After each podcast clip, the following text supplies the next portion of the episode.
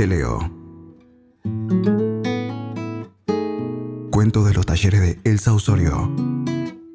En la voz de sus autores. Soy Roberto Escardó y voy a leer el cuento Año Sabático. Tiraste la idea como quien no quiere la cosa, una flecha aniquiladora de certezas atravesando la vida en medio de una cena a la luz de las velas. Creo que la pareja después de un tiempo debería tomarse un año sabático. Tu declaración me sonó más a expresión de deseo que a una idea poner en práctica al mismísimo día siguiente, como profundizaste antes de llegar al postre. En el fondo, siempre te gustó ponerme a prueba, creerte segura de saber para dónde iba a disparar.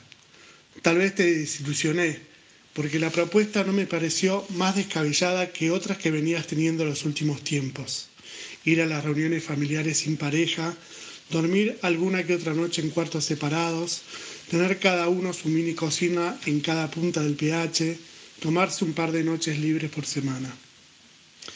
Los primeros días hice una gala de una entereza que por sí sola debería haber provocado que desistieras de la idea.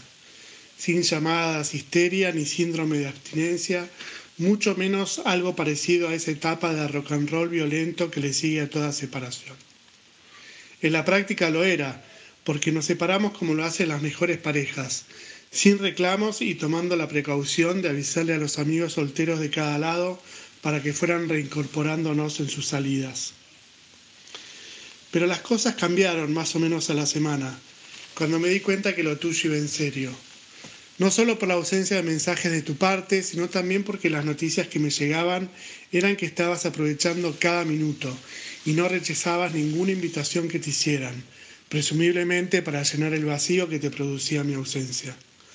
Recuerdo que me hice esta nota mental. La próxima vez que propusieras otro año sabático, sería yo el que se mudaría, así podía arrepentirme y volver a casa.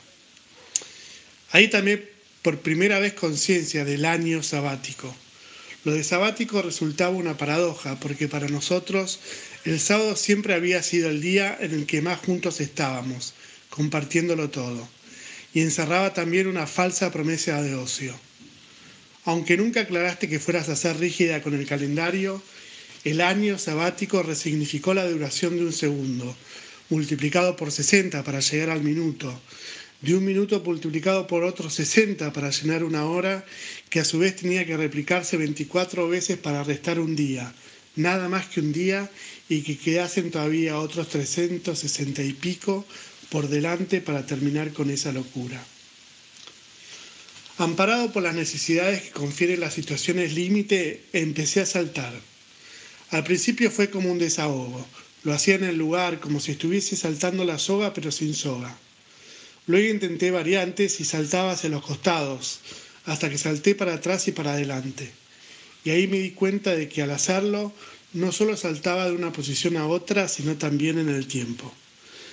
La primera vez que salté con plena intención en el tiempo fue con la timidez propia de lo experimental, y fui hacia atrás.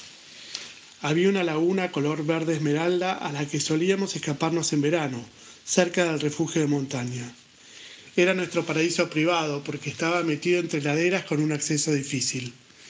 Nos bañábamos desnudos y así seguíamos el resto del tiempo que pasábamos ahí. Hacíamos el amor, el amor nos deshacía. Otro baño, un poco de vino, otro amor, otra zambullida. Me gustaba hacer la plancha con el agua tapando mis orejas y en ese silencio acuoso contemplar el azul del cielo recortando las cumbres. Cuando salí del agua no te vi, me recosté a esperar que volvieras.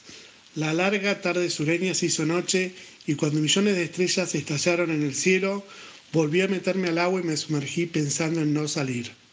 Pero de repente sentí tu mano en mi pecho y me dijiste, todavía no. Al día siguiente, otro salto. Estábamos los dos en el casamiento de un amigo en común, aún sin conocernos. Pasaste con el cigarrillo en la mano, viendo sin mirar, hasta que te intercepté la mirada y traté de convencerte de que no solo las mujeres tienen intuición, y si te podía ofrecer fuego. También te dije que podía encenderlo mirándolo fijo, y fue en ese instante que descubrí que tu sonrisa podía iluminar más que mil soles juntos. Entonces me acerqué a vos hasta quedar a centímetros de tu cuello y te olí. Olí lo que presumí como el más rico perfume jamás inventado, pero con el sentido común necesario para comprender que eras vos, tu piel, la que llenaba de sentido mis sentidos. Pocos días después volví a saltar hacia atrás, al día que decidimos quedarnos a vivir en aquel pueblo para estar cerca de la montaña. Nuestro amigo iba a ser facilitador de nuestra unión sellar la pareja en una ceremonia sencilla, sin anillos, profundamente espiritual, no religiosa. Estábamos decididos a pasar cada segundo de cada minuto de cada hora todo lo junto que dos personas pueden estar uno del otro. La novia de nuestro amigo preguntó si llevábamos mucho tiempo juntos y en el mismo instante vos respondiste no y yo sí. Entonces comprendí que el tiempo no es solamente una percepción, sino también la única medida posible para mensurar nuestro deseo de estar con alguien. Hoy, mañana, un rato más, toda la vida. Unos días más tarde hice otro salto, nuevamente hacia atrás, que fue revelador. Te esperaba en nuestra casa de la ciudad, antes de mudarnos al sur, con tu comida preferida. Afuera arreciaba la tormenta y tardé en registrar el auto estacionado frente a la puerta. Los vidrios empañados impedían ver hacia adentro, pero unos minutos después te vi bajar. Cuando llegaste a la puerta te sorprendiste al verme y te ruborizaste de esa forma tan particular que se volvió a repetir varias veces después, con cada llegada tarde atada a un confuso argumento. En ese instante entendí que ponías en práctica lo jurado y que no podías ni querías compartirme aquellos momentos que no estabas conmigo, espiritual ni físicamente. Vos supiste que lo supe Tomaste mi cara entre tus manos buscando aquietar mi aliento y susurraste, oleme, soy yo. Después de numerosos viajes hacia atrás, un día decidí hacer el primer salto hacia adelante. Era todo un desafío, porque las películas de ciencia ficción que tratan sobre túneles y agujeros del tiempo abundan en precisiones acerca de lo, de lo, que el viajero debe evitar para que el devenir de la historia no se altere, pero ninguno cuenta qué se puede hacer en el futuro. De inmediato reconocí el lugar. Las cumbres eran las mismas, aunque el pequeño refugio se había convertido en un gran hotel de montaña. Te vi sentada frente al fuego, rodeada de caras conocidas, aunque diferentes a como las recordaba. Fue cuando sonreíste que noté esas arrugas en tu frente, y solo entonces comprendí que el año sabático había pasado ya largamente. De pronto todos se levantaron y salieron a la noche estrellada.